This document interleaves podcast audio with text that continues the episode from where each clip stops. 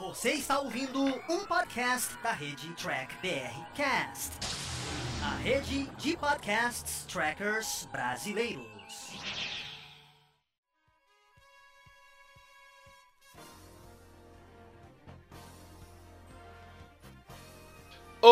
Olá, humanoides! Tudo bem com vocês? Aqui estamos começando mais uma versão em podcast aqui dos vídeos do Diário do Capitão. Esse é o programa Batata Diário, lá do Batata Espacial, que o Carlos apresenta. Ele sempre traz aqui um review e uma análise diretamente para você. Lembrando que esse podcast você também encontra em vídeo lá no canal do YouTube do Diário do Capitão. Então não se esqueça de curtir e compartilhar esse vídeo se você gostou. Se não gostou, claro, deixe aqui o seu comentário para a gente continuar essa nossa discussão. Sem mais delongas, vamos ao nosso review do nosso amigo Carlos. Fala, gente amiga, tudo bom? Eu sou Carlos Lose e este é o Batata Diário, o seu programa de dicas do Diário do Capitão. E hoje nós vamos dar sequência às nossas análises de Jornada nas Estrelas, né, dos episódios né, das séries de Jornada nas Estrelas, né, e vamos retornar a TOS, né, vamos retornar à série clássica para falar do quinto episódio da primeira temporada intitulado Tempo de Nudez.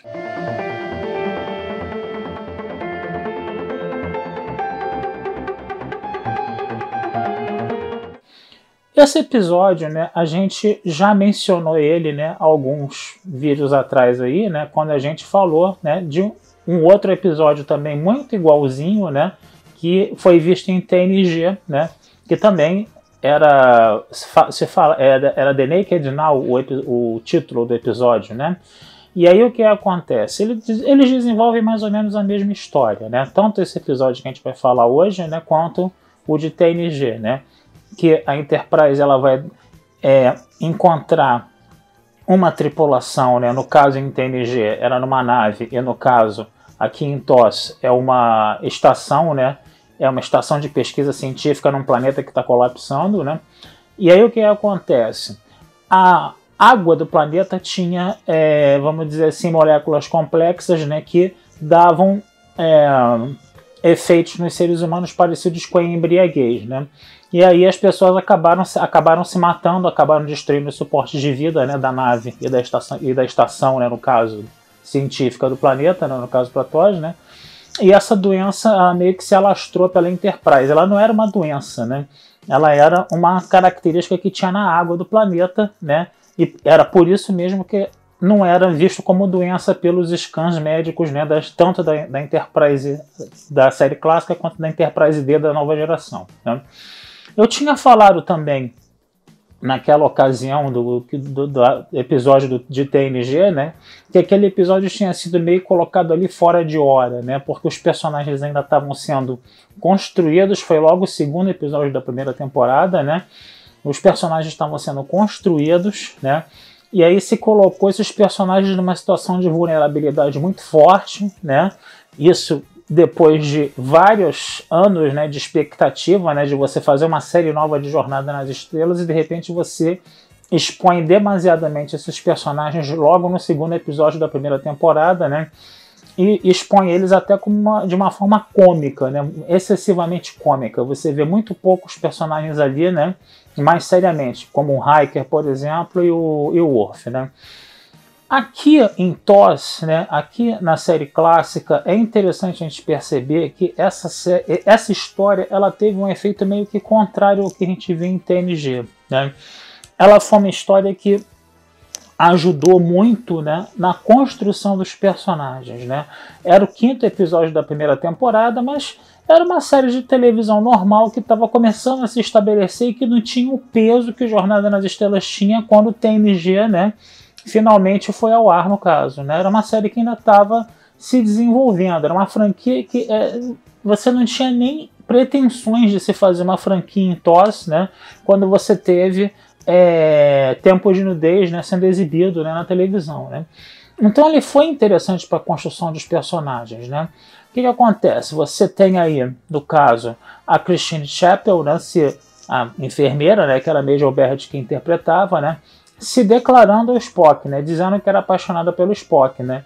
E o Spock já tinha tido uns quatro episódios ali para mostrar que a espécie dele renegava as emoções humanas, coisa e tal, que ele era meio humano, né, que ele era que o pai dele era humano, que a mãe dele era, ter, era terráquea, coisa e tal, né? E aí o que acontece? Esse é um episódio que vai mostrar a, a paixão da Chapel pelo Spock, né? Vai mostrar como o Spock, né? É, fica muito sem jeito frente a uma emoção humana, né? E aí quando ele tá com essa alteração aí, né? Que é semelhante a uma embriaguez, né? Ele se abre mais emocionalmente, né? Ele se esconde numa sala de reuniões e começa a chorar, né? Sentindo pena da mãe dele, né? Sentindo pena da Chapel porque ele não podia, né? Corresponder a esse amor da Chapel, né? E ele chora, né? E é o tal negócio, né? Essa sequência aí que mostra o Spock chorando vai fazer com que o personagem fique muito popular, vai fazer com que as pessoas é, se identifiquem demais com o personagem, né? principalmente as, as, pessoas que eram mais outsiders, né? que eram vistas mais como aquelas pessoas estranhas, coisa e tal, né? que todo mundo tem um pouquinho de outsider dentro de si, né? Então a identificação com Spock foi imediata, né? E disse, né, que depois desse episódio até as cartas, né, que os, que os atores recebiam dos fãs, né, a, as cartas que o Leonardo Nimoy começou a receber ficaram num número gigantesco. É, é era, pouco mais, era um pouco mais de algumas dezenas antes da, de é, Tempo de Nudez, e depois de Tempo de Nudez, o Spock passou a receber centenas de cartas de fãs. Né? Então, quer dizer, foi muito legal para a construção desses dois personagens, da Chapel e do Spock, né? E esse, e esse interesse da Chapel pelo Spock, ela vai ser usado em outros episódios também, né? Assim como toda a questão do Spock ser um vulcano que esconde suas emoções ia ser uma das tônicas da série, né? Esse vai ser o primeiro episódio em que isso aparece de uma forma mais pronunciada, né? Foi interessante também que isso também foi construído muito. Houve uma construção também muito grande para o Kirk, no caso, né? Que o Kirk era aquele negócio dele ter que tomar conta da Enterprise, dele ser casado com a Enterprise, né? Como ele costuma dizer, né? E dele não poder, né?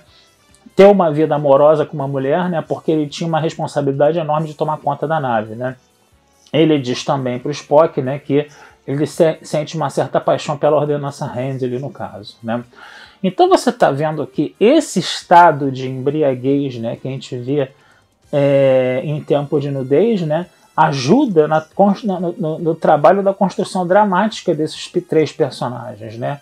É, é uma coisa séria, não é uma coisa que virou uma espécie de alívio cômico como a gente viu em TNG, onde a maioria dos personagens né, agiram de forma cômica, né, o que ficou ruim né, para aqueles personagens que estavam tinham acabado de ser apresentados, né? Aqui não, aqui pelo menos para esses três personagens, para o Spock, para Chapo e para o Kirk, né? Você usa esse estado de embriaguez como uma construção mais dramática do personagem e isso acabou ficando muito interessante, né? Quando você revisita o episódio, né? Não que o episódio não tenha tido também esses momentos de alívio cômico, né? Você tem uma situação muito parecida que a gente vê em TNG, né?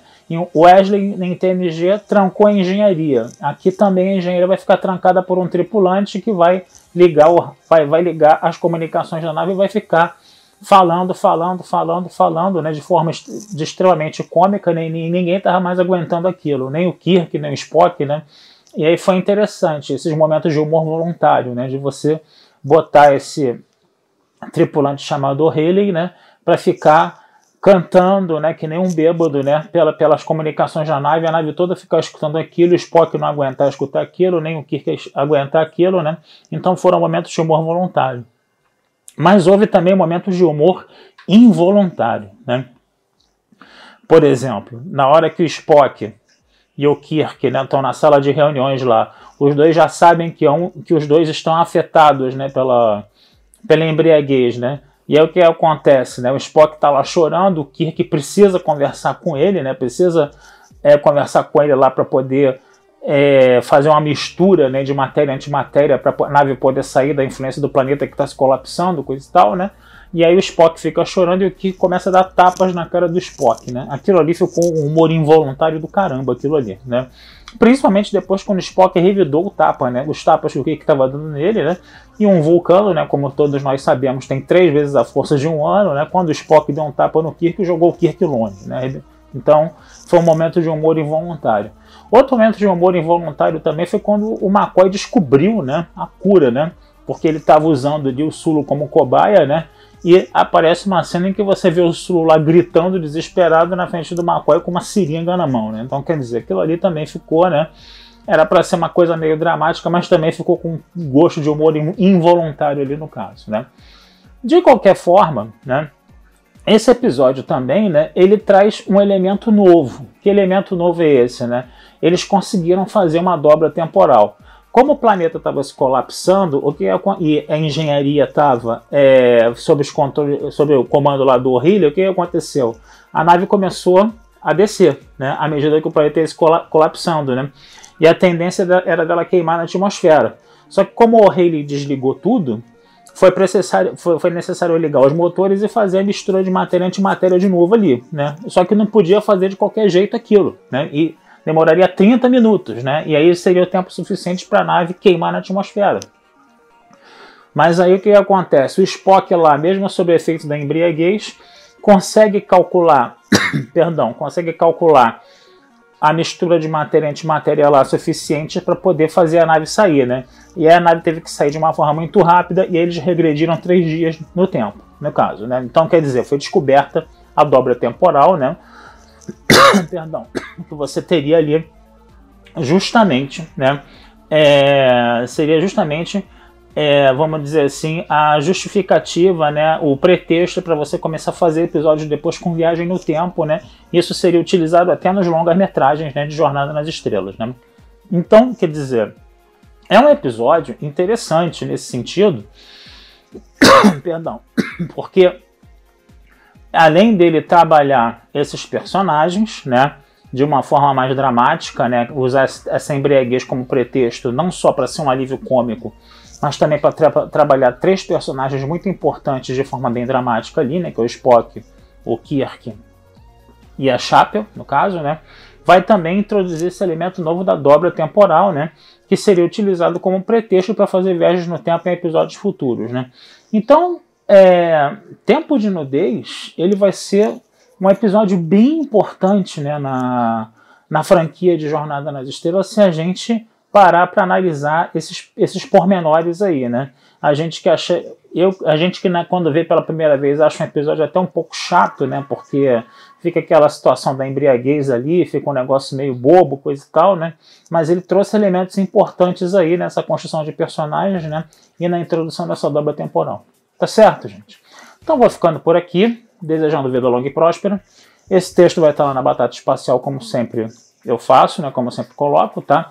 E também não deixem de curtir, compartilhar e comentar o Diário do Capitão nas redes sociais, tá certo? Um abração, fui e até a próxima. E vocês acabaram de escutar mais um podcast do Diário do Capitão. Lembrando que a versão em vídeo você encontra lá no YouTube. E para mais podcasts de Jornada nas Estrelas, entre e acesse Trek BR Cash, uma fusão dos podcasts trekkers brasileiros. Lá você vai encontrar podcasts Sessão 31, Nova Frota e Diário do Capitão. Ou procure no seu aplicativo favorito. Um muito obrigado, até a próxima e engage!